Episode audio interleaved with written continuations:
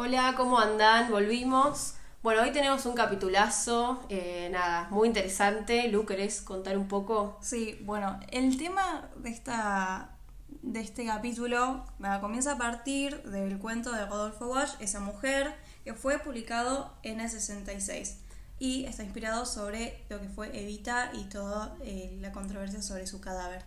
Sí, nosotros arrancamos viéndolo en la Facu y la verdad es que nos reinteresó el tema y nada, esta idea de Evita como identidad nacional y construcción social también, ¿no? Y todo el trayecto y todo lo que tuvo que atravesar su cuerpo hasta nada, hasta que pudo estar en Argentina, ¿no? Claro, es muy interesante la historia. eh, la verdad es que, no sé ustedes, pero yo nunca había escuchado, nunca me habían contado qué había pasado con, qué había pasado con el cuerpo de Evita, con el cadáver después de que, de que muere de cáncer a los 33 años.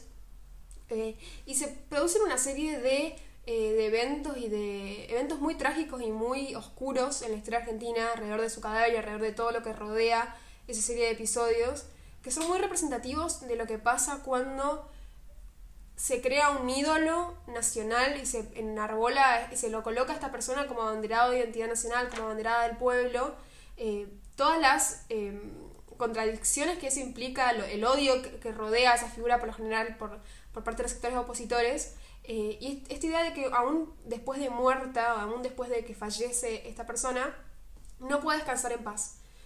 La idea de este, de este capítulo es eh, hablar sobre esta historia Sí, y hacerlo como para que ustedes que alguno no está interesado, no lo conoce tan a fondo, digamos, que, que esté bueno y les resulte interesante porque es visibilizarlo, ¿no? y relacionarlo también con cuestiones más actuales, como eh, lo que pasó con el cadáver de Maradona, por ejemplo, y la sociedad actual en la cual vivimos. Sí, que tiene que ver con la idiosincrasia argentina también, esta cosa de, de- de la excepcionalidad y bueno.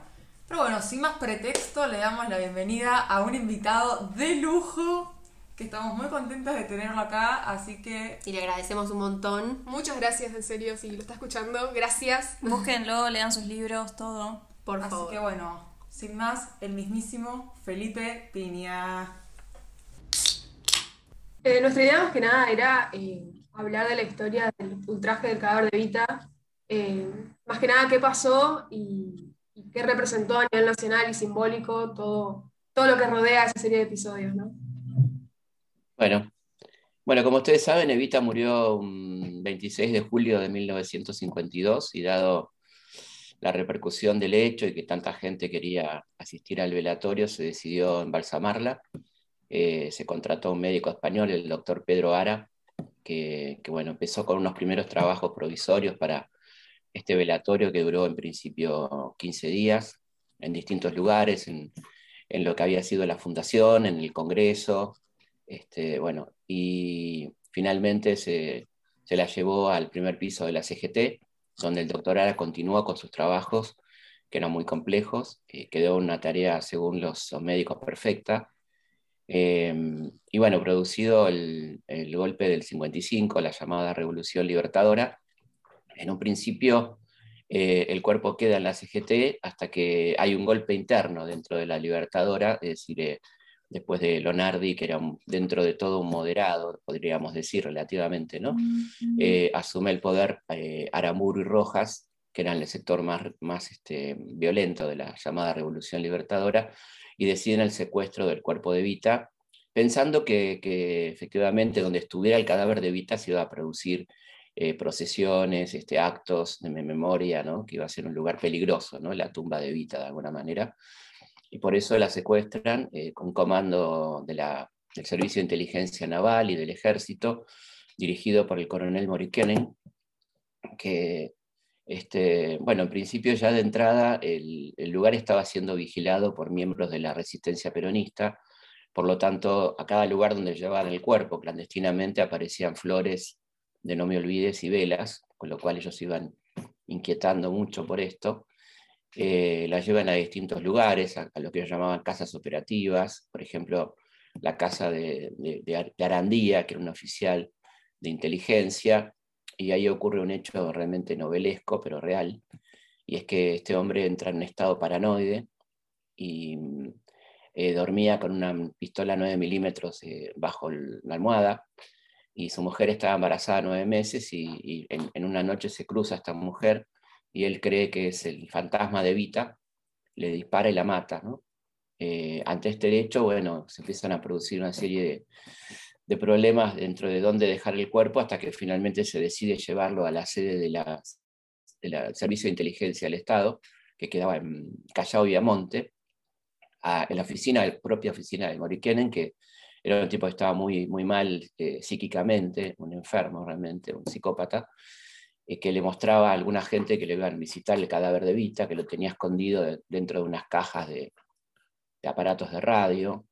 Y bueno, ahí, ocurre un hecho accidental, digamos, que, concurre María Luisa Bember, la famosa directora, la futura, en ese momento una chica, una futura directora de cine, eh, que queda horrorizada porque Moriquene va ahí por un trámite de pasaporte y Moriquene le muestra orgulloso el cuerpo de Vita y ella se lo cuenta a sus padres que eran una de las familias más poderosas de Argentina, los Bember, que a su vez lo transmiten al gobierno y ahí bueno, se decide que esto es un escándalo y que no se puede mantener esta situación y mm, este, se empieza a tomar contacto con el Vaticano, con la Orden de San Pablo, a través de la NUCE, este, un oficial superior del ejército que después va a ser presidente, Alejandro Agustín Lanuse, eh, y se logra entonces de parte del Vaticano el permiso para trasladarla a Italia y enterrarla bajo un nombre falso que es María Maggi de Magistris. Se produce el traslado en barco eh, y la entierran en, el cementerio de Milán bajo este nombre falso de María Maggi de Magistris. Eh, bueno, en el medio hay unas situaciones muy increíbles esto, esto bueno, es una novela, ¿no? Lo lo cuenta Tomás Eloy Martínez en Santa Evita, donde él evidentemente agrega muchas cosas con, con, lógica porque es una novela, pero lo que le estoy contando es la parte verídica, digamos, de la historia que parece una novela, ¿no? Incluso cuando llega el barco a, Génova, eh, los, los oficiales de inteligencia encargados de, trasladar el cuerpo entran en pánico porque había una multitud esperando el barco y esta gente cree que están esperando Evita, ¿no? En su paranoia. En realidad estaban recibiendo unas partituras que se habían encontrado en, Brasil, este, de Giuseppe Verdi, bueno, toda una, otra cosa, pero estos tipos creían que eh, se empiezan a desesperar y no, no era así, ¿no? Finalmente logran enterrarla en el cementerio de Milán bajo este nombre, le encargan a una monja, que era la, hermana Giuseppina, eh, el cuidado de la tumba para que no, para que no quede sin flores. Nunca le dicen que es la tumba de Vita, siempre le, dicen que es una, una, señora que ella tiene que cuidar y la monja acata esto. La idea era que, la, que no llamara la atención una tumba abandonada. ¿no? Y bueno, en 1970, como ustedes saben, eh, los montoneros secuestran al expresidente Aramburu y en el interrogatorio Aramburu habla de, le preguntan por el cuerpo de Vita, Aramburu dice que el cuerpo está en Italia, no da más precisiones. Y ahí comienza a circular esta noticia y varios comandos peronistas este, van a, Italia y dan prácticamente con la ubicación de la tumba un comando más bien de la derecha, lo contrario a Montoneros, digamos, en esa interna peronista. Y ante esa situación de que se sepa por otra vía, el gobierno de la se decide rápidamente sacarla de ahí entregársela a Perón. ¿no? Se produce el traslado este, de Milán a, España, a, a Puerta de Hierro, eh, y ahí este, todo esto a cargo de, Cabanillas, que era un furibundo antiperonista que le toca esa misión, que el, tipo cuenta en sus memorias lo que padece este, el, imaginarse ver, verlo a Perón, ¿no? Este, toda esta situación que le tocaba. Y cuenta, por ejemplo, que, eh, había llegado a, a, la residencia de Puerta de Hierro a las 20 y 25, que era la hora que Vita había pasado a la inmortalidad, y que él no quería darle el gusto a Perón de llegar y 25, entonces este, hace tiempo, hasta esas cosas, ¿no? Mucha locura en todo esto, como podrán ver. Eh, bueno, Perón recibe el cuerpo, pero lo hace analizar por un cuerpo forense, por un equipo de forenses, donde se detecta que el cuerpo había sido torturado eh, eh, antes de, durante su secuestro, en la primera etapa del secuestro, quemado con cigarrillos, cortaduras, este, le faltaban dedos de una mano, bueno, una cosa espantosa y esto queda, constancia con un escribano. Eh, el cuerpo permanece en, Puerta de Hierro. Cuando Perón regresa definitivamente a Argentina el 20 de junio del 73, eh, Evita queda en España, un poco por, los celos que le tenía Isabel, así dicho, que parezca también una cuestión de locura. Eh, antes de esto, es interesante citar em, que em, José López Rega, que era este hombre tan poderoso, secretario privado de Perón, y que tenía algunas este, inclinaciones esotéricas, hacía impostación de manos sobre el cuerpo de Vita y la trasladaba al cuerpo de Isabel, queriendo transmitirle algo que evidentemente no, no funcionó, ¿no? claramente. Pero eh, esto era la. Digo, para, para, que vean el panorama de locura que, de la que estamos hablando. Eh, bueno, entonces Perón viene sin el cuerpo de Vita, muere Perón, eh, y poco tiempo después los montoneros secuestran el cadáver de Aramburu, a, a quien habían asesinado hacía este, cuatro años, del cementerio de la Recoleta, y piden por, para devolver el cuerpo que se restituya el cuerpo de Vita a la Argentina, ¿no? Cosa que el gobierno de, Isabel Perón, quien sucede a Perón en el, mando, accede. Entonces llega el cuerpo de Vita, se devuelve el cadáver de Aramburu y mm, eh, se la instala, este, se, la manda a restaurar eh, a, un, este, a un taxidermista llamado Telechea, que restaura el cuerpo, eh, y se decide instalar el cadáver de Vita al lado del de Perón, Perón con cajón cerrado, el de Vita con cajón abierto y un grueso vidrio, y estaba esto en una cripta especial que se arma en Olivos, donde va la gente, se hacen visitas de colegios, etc. Hago una pregunta, eh, perdón que te interrumpa. Eh, escuchamos en un podcast anterior tuyo que vos fuiste con el colegio justamente a la Quinta de Olivos. ¿Y cómo fue tu experiencia? ¿Pudiste verla o no te acordás mucho? Sí, bueno, para, para nosotros fue muy impresionante, ¿no? Este, ver a Evita estaba, estaba perfecta, estaba, haber hecho una restauración perfecta. No se veía mucho detalle, ¿no? porque estaba como, había como un primer piso y el cuerpo estaba abajo. Eh, no se veía mucho detalle de la cara, pero se veía una persona, te diría como si estuviera viva, ¿no? Eh, se había hecho un trabajo muy, muy fuerte. Y sí, fue, fue realmente impresionante para nosotros ver, eso, ¿no? Este, y bueno, después el cuerpo queda, queda en Olivos, eh, se produce el golpe de Estado de, Videla el 24 de marzo, y hay una deliberación de los, este, de los comandantes eh, que hacían con el cuerpo de Vita, porque obviamente Videla no se quería mudar a Olivos, particularmente su señora, Alicia Harley, no quería mudarse con, esas momias, decía la señora. Este, y bueno, este, hay un conciliábulo donde se, dice de todo, algunos quemarla, otros tirarlo al río, este, bueno, hacerla desaparecer, etc.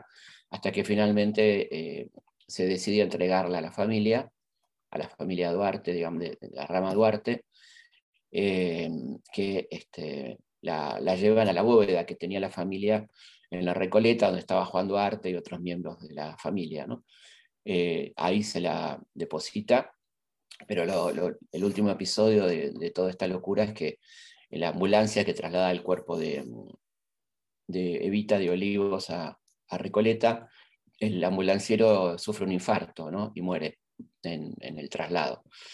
Eh, ahí queda el cuerpo con muchísimas medidas de seguridad este, hasta el presente y, está esta paradoja tan extraordinaria de que Evita está enterrada en la Recoleta, ¿no? que es el cementerio de los sectores altos de nuestra sociedad, y que sea la tumba más visitada de la, Recoleta también, este, que es el lugar de, todas las tumbas patrias, ¿no? donde están eh, sus principales enemigos, está Aramburu, está Lonardi, este, está Dorrego, está La Valle, ¿no? está, está Sarmiento, bueno, hay tanta gente que está en la Recoleta, pero que la tumba por la que la gente más pregunta es esta tumba de este, esta, esta bóveda familiar de los Duarte donde está enterrado el, cuerpo de Vita. Nacho, cuando vos fuiste que... Y Felipe. Sí. Eh, además de Vita, eh, ¿qué otros cadáveres fueron ultrajados acá en Argentina? Bueno, eh, varios. Este, uno, uno de los primeros fue el cadáver de Dorrego, que a poco de ser fusilado, la Valle decide darle a la soldadesca que, lo destroza el cuerpo, le, le, le, destrozan el cráneo a culatazos algo completamente innecesario, ¿no? pero que hablaba del odio, evidentemente. Eh, el cadáver de Facundo Quiroga, que fue enterrado de pie, por ejemplo. Eh, básicamente estos son como, como los casos más, más llamativos de, la historia argentina, más allá de, la larga historia de los desaparecidos, ¿no? que también es una forma de ultrajar y de no, no permitir el, duelo a tanta gente. ¿no? Hay una cosa con, que va más allá de la muerte, ¿no? hay un odio que, que, traspasa la muerte, me parece a mí, ¿no? que, es, que es muy perverso, ¿no? porque eh, se supone que con la muerte alcanzaría, ¿no? Estoy, diciendo una barbaridad, pero se entiende lo que quiero decir, ¿no?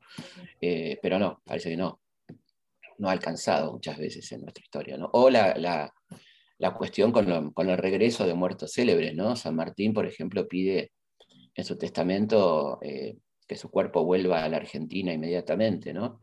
Y sin embargo tardan 30 años en traerlo, ¿no? por, por, cuestiones de cobrarle a San Martín algunas cuentas políticas, ¿no? Como por ejemplo haberlo apoyado a Rosas o, o ese tipo de cosas, ¿no? Entonces, eh, esos 30 años de demora para el hombre más importante de la historia argentina son por lo menos inexplicables, ¿no es cierto? Este, y también habla de, un exilio que perdura después de la muerte, porque fíjate que San Martín se había ido de acá en el año 24 y su cadáver recién vuelve, muere en el 50, y su cadáver recién vuelve en el 80, ¿no? Y a nivel simbólico, ¿no? Para, para todo este pueblo que tenía, tenía Evita como la banderada de sus ideales, ¿qué representa el ultraje? O sea, eh, ¿qué tanto peso tuvo para la identidad nacional peronista eh, estos hechos, según vos? Bueno, fue, fue algo tremendo, ¿no? Fue algo muy, muy doloroso y, y un elemento de reclamo permanente para, para los peronistas el, el, el, cuerpo de Vita, ¿no? Yo tuve la oportunidad de entrevistar a Lanuse para un documental que hicimos justamente sobre el cuerpo de Vita y, y, él me decía que la primera reunión que tuvo con la CGT cuando asume como presidente, eh, le pregunta, bueno, señores, ¿cuáles son sus reclamos? Y lo primero que le dijeron, el cuerpo de Vita, antes de hablar de salarios o de situaciones vinculadas a lo gremial, ¿no? Y era un reclamo muy, muy permanente y muy fuerte y una de las cosas que, que nunca se le perdonó, ¿no? del lado del peronismo a, a la llamada eh, Revolución Libertadora. Bueno, y en relación al, al, como al sector como popular, ¿viste? Yo estamos estudiando a, Maradona, por ejemplo, desde la perspectiva lógica en, sí. y nada, ¿qué similitudes encontrás en, lo que pasó en tanto ambos ídolos de, del pueblo argentino, por ejemplo, y que lo que pasó también cuando se llevaron el cadáver de él, que los, ¿cómo se llaman? Los que se sacaron las fotos. fotos y todo eso. Eh, sí, bueno, hay una, esto no es solamente argentino, ¿no? Hay una cosa muy morbosa con respecto a la muerte, ¿no? El, cadáver, cómo estará, cómo, cómo se lo verá en la tumba, cómo se lo ve en el cajón, toda esta cosa que, que tiene que ver con el morbo. Y eso pasó efectivamente con, con, Diego, de estas personas que se sacaron la foto. Y el tipo contó, ¿no? Eh, que después fue procesado, creo. Este, contó que no pudo resistir, que, que, que, porque aparte esa foto sin mandársela a alguien no tiene ningún sentido. La foto para él este, no tenía sentido y el tipo, por supuesto, cayó en la tentación de compartirla, ¿no? Y ahí donde le vino la causa judicial y todo el lío. Pero, pero bueno, está esta cosa también que se junta de la histórica perversión con la foto de muertos. Ustedes saben que era un género fotográfico en Argentina muy potente entre fines del siglo XIX y más o menos los años 20 hasta los 30, la foto de muertos, ¿no? Era había fotógrafos de muertos, o sea, pero que la, que la gente guardaba la última imagen de su familiar en el cajón, ¿no? Cosa de, seguramente de muy mal gusto para nosotros, pero en aquel momento era como el último recuerdo eh, a eso se junta, bueno, la, la, costa perversa o morbosa, o como la querramos llamar, se junta con este presente de, que lo que no sucede en las redes no sucede, ¿no? Por lo tanto, esta persona no, no pudo resistir la tentación de sacar esa foto, que, que, es todo un símbolo de lo que nos pasa, ¿no? Si nosotros tenemos una foto, pero si no la podemos compartir, esa foto vale muy poco, ¿no? Eh, a mí no me pasa, pero, pero estoy hablando de que que yo, me, a mí me encanta sacar fotos porque te van a sacar fotos, que yo, pero digo, eh, hay, hay, un, importante sector de la sociedad que si no la comparte, eh, no, no, sirve esa foto, ¿no? Eh, la típica foto, mira dónde estoy, ¿no? Bueno, toda esta cosa exhibicionista que nos trajo primero Facebook y después Instagram y, bueno, y todas las redes que tenemos hoy. la idea de que, de, de que hay que mostrarse y hay que mostrarse en situaciones determinadas y y a este tipo le pasó con Diego algo que no, evidentemente era el único que podía tener esa foto y obviamente compartirla él supuso que lo ponía en una situación, no sé, por encima de la, de la media o algo por el estilo, ¿no? Claro, totalmente. Eh, yo tenía una pregunta también en relación a lo que habías nombrado antes de, la novela Santa. Eh, sí. Podcast que escuchamos, eh, también nombrabas el cuento de esa mujer de Rodolfo Walsh.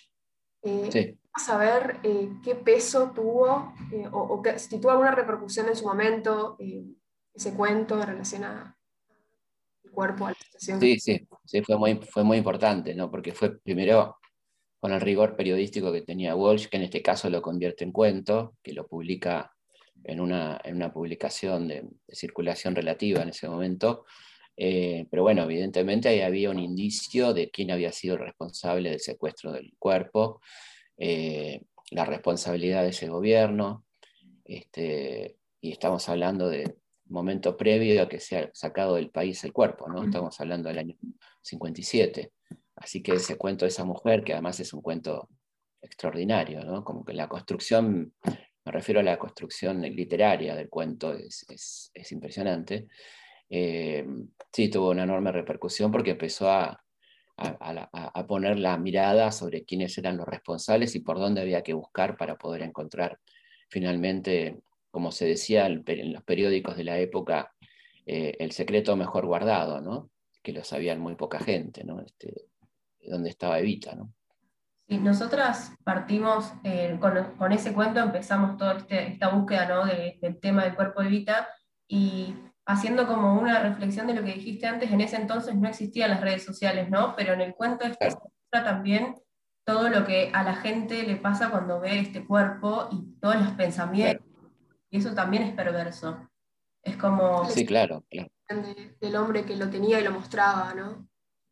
Sí, sí, claro, bueno, era, la locura esta de también, ahí tenés un poco lo que hablábamos recién, el tipo de nada le servía tener el cuerpo de Vita si no lo podía mostrar, ¿no? Este, la, gracia, digamos, entre comillas, para Morikenen era, mirá lo que tengo, ¿no? El, tesoro más preciado por, eh, cualquier este, antiperonista, ¿no? Eh, efectivamente. Y eso, lo, eso fue lo que lo liquidó, porque el tipo termina después siendo procesado, ¿no? Eh, este, y, exonerado del, ejército. ¿no? Este, pero eh, sí, era evidentemente la cosa esta de no poder aguantarse, de tener ese cuerpo sin mostrarlo, ¿no? de la exhibición de, ese trofeo, de alguna manera. ¿no? Claro, totalmente. Bueno, muchísimas gracias por, por, por, favor. por la buena onda. La verdad, significa mucho para nosotras. Wow, chicas. ¿Qué acaba de pasar? No lo puedo creer. Un montón. Literal no lo puedo creer todavía. Es impresionante. Bueno, nuevamente gracias Felipe por tu enorme aporte eh, sustentado y que nos dejó reflexionando también sobre muchas cosas, el mordo de la muerte, el tema del reconocimiento social, las redes. Sí, el exhibicionismo en ese sentido. Analizarlo también en, viendo los temas más actuales, ¿no? Toda esta circunstancia que rodeó el cadáver de Vita, eh, todo el exhibicionismo que ustedes nombraban y esta idea de que eh, que lo, dijo, lo dice Felipe, ¿no? Si no pasan las redes, no pasa. Si no lo mostrás, no pasa. Una foto o un objeto que te enorgullece, como era el cadáver de Evita para ese militar, o como era la foto con Maradona para ese fanático, eh, si no es mostrado, no existe, ¿no? Sí, cuánto peso tienen las redes en nuestra vida. Y sea, o puede ser lo que pasó acá con Maradona o Evita, o no sé, te vas de vacaciones, tenés que subir sí o sí que te fuiste de vacaciones a tal lugar o estás en algún otro lugar haciendo otra cosa y sí o sí tienes que mostrarlo.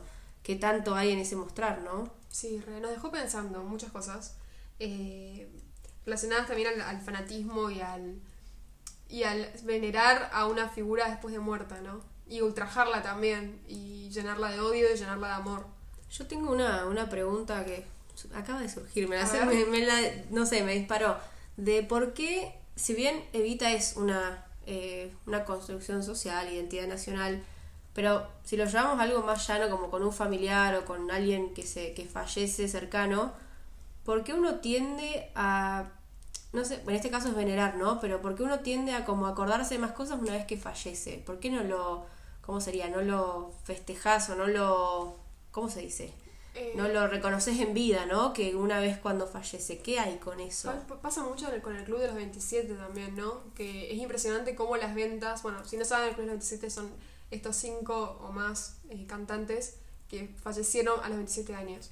Y es muy impresionante cómo después de muertos las ventas de, sus discos y de sus canciones aumentan exponencialmente.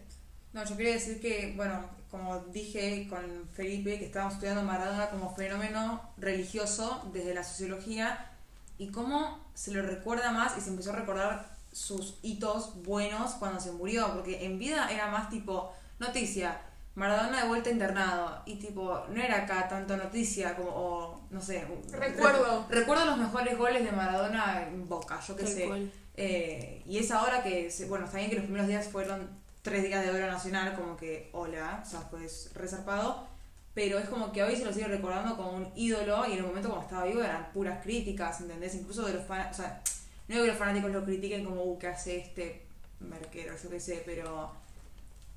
Pero es como que hoy, ahora que está muerto, se le tiene más respeto, parece, ¿no? Claro, eso digo, que una vez que falleces tenés que más respeto, más valor o te recuerda, ¿no? Los, sería, hay una, una frase que dice una amiga que dice, los monumentos son en vida. O sea, si vos me tenés que reconocer algo o decirme algo, mientras esté vivo, no cuando esté muerto. El tema es que mientras está vivo lo normalizás y eso es lo que, lo que falta cuando esa persona muere. O sea, ya no está y es algo a lo que te tenés que acostumbrar. Es todo un proceso y, y bueno, se tiende a hacer esto que dijo Clachi de, de festejar a la persona. Pero hablando de Maradona, o sea, tiene muchas cuestiones de machismo, de violencia de género y eso que ahora ya no existe. Sí. Pasa que desde el estudio sociológico lo que dicen muchos sociólogos es que justamente lo que a él lo hizo un ídolo tan grande es que si bien era como visto como un dios, tenía sus imperfecciones, entonces era como un dios imperfecto que si bien, como digo, era un dios, no era inalcanzable porque él nació en una villa, bueno, no en una villa, pero se pidió en, en Villa y llegó a- al Barcelona, ganó un mundial, ganó chicas, perdón. Sí, ganó. Ay, fútbol cero, Clachi, pero bueno, no después no sé, llamamos bueno, un experto ganó- Maradona. No, sí, sí, ganó un mundial en Sí, bueno, ganó un mundial. Pero bueno, lo que también decía nuestra profesora era, no es que Maradona ganó un mundial, lo ganó todo el equipo, lo ganó el DT, lo ganaron todos los jugadores, ¿entendés? Porque y se dice ahí- que Maradona lo ganó. Es tremendo, es tremendo. En relación a lo que preguntabas vos de, de, de por qué se la venera muerte después de- y no en vida, es interesante porque yo creo que después de muerte es más difícil contraponer la idealización con la realidad. Es decir, en la muerte, cuando está vivo la persona, vos ves la realidad constante. En cambio, al, morir y al no tener el peso de la realidad, contraponiendo la idealización, queda la idealización pura. Sí, bueno, pero perdón, en el caso este de, Evita, Evita siempre tuvo, poner, no como Maradona, ¿no? Evita siempre tuvo una buena imagen y siempre todo lo que hizo, como que ponerle no tenía imperfecciones, por así decirlo. Como, está bien, ¿cómo se dice? Construyó toda esa imagen y todo en base a al pueblo también, pero es como, estamos en 2021 y sigue estando, le hace un dos, tres, no, dos años fue al cementerio de Recoleta justo el día de su cumpleaños y yo no lo sabía. Y en el pasillo donde está enterrada ella en el cementerio de la Recoleta, no se podía caminar. Estaba cubierto de flores, cubierto de cartas, de imágenes y la gente seguramente eh, va religiosamente, va y bueno, y es un pasillo entero de flores que vos decís, bueno, wow, o sea, tomás la dimensión de, de lo que fue y de lo que es todavía. Lo que pasa con Maradona y con Evita es que la gente se reconoce en ellos. O sea, por ejemplo, Maradona, la gente teniendo en cuenta que él es un pibe que se creó, bueno, era, Es un pibe, o sea, era un pibe de una villa. El pibe de oro. Entonces, la gente como que reconoce también su sueño a través de él, de decir, che, yo tal vez también lo podría lograr, si él lo logró. Sí, bueno, eso que hablaba también eh, nuestra profe, de que Maradona es como el hijo al cual se le perdona todo, el hijo de la Argentina, y Evita era la madre. Claro, es, la madre. figura- es la madre, Madre es la protectora. idealizada, figura que te protege, madre del pueblo, abanderada del pueblo. Entonces, eh, hay muchos puntos de contacto y muchos puntos de diferenciación, pero creo que en esta cuestión de, del morbo de la muerte, el exhibicionismo y el fanatismo eh, están muy cerca, muy conectados. Incluso el hecho de que el feminismo argentino haya tomado a Evita como Uh, un modelo, cuando sí. en realidad ella tenía sus opiniones, por ejemplo la del aborto, bastante controversiales que no También tienen... que igual era un contexto Obvio, es un contexto súper histórico. distinto, pero bueno, el voto femenino... Pero, Pero en esa época también había oleadas de feminismo que, este- que eran más progre, digamos. Sí, Bueno, pero... Pero es otro tema, da para otro. Polémico para otro también igual. Eh, pero sí. Bueno, muchas gracias eh, por escuchar este podcast. Gracias a Felipe. Terce- tercera vez le agradecemos, pero estamos muy agradecidos. Infinitamente se lo vamos a agradecer. Eh, nada, espero que les haya gustado y que nada, con estos temas se hayan acercado un poco más también a... no sé, Aparte, perdón, son temas corto. que quizás te chupa un la historia argentina, pero este caso en particular es súper, te importa o no, Evita, es un tema re interesante todo lo que pasó, todo, porque pasó por muchas cosas, un cuerpo. Sí, sí, todo, Tipo, todo el trayecto desde Argentina hasta un país, Italia. claro, en el exterior, en la literatura, en el momento también que estaba pasando, eh, el rol de la mujer en Argentina, es, es un montón. Y es un tema morboso también. Y la gente es morbosa. Sí. Así que bueno, nada, espero que los hayan disfrutado y nada, nos vemos el próximo. Dale, nos vemos.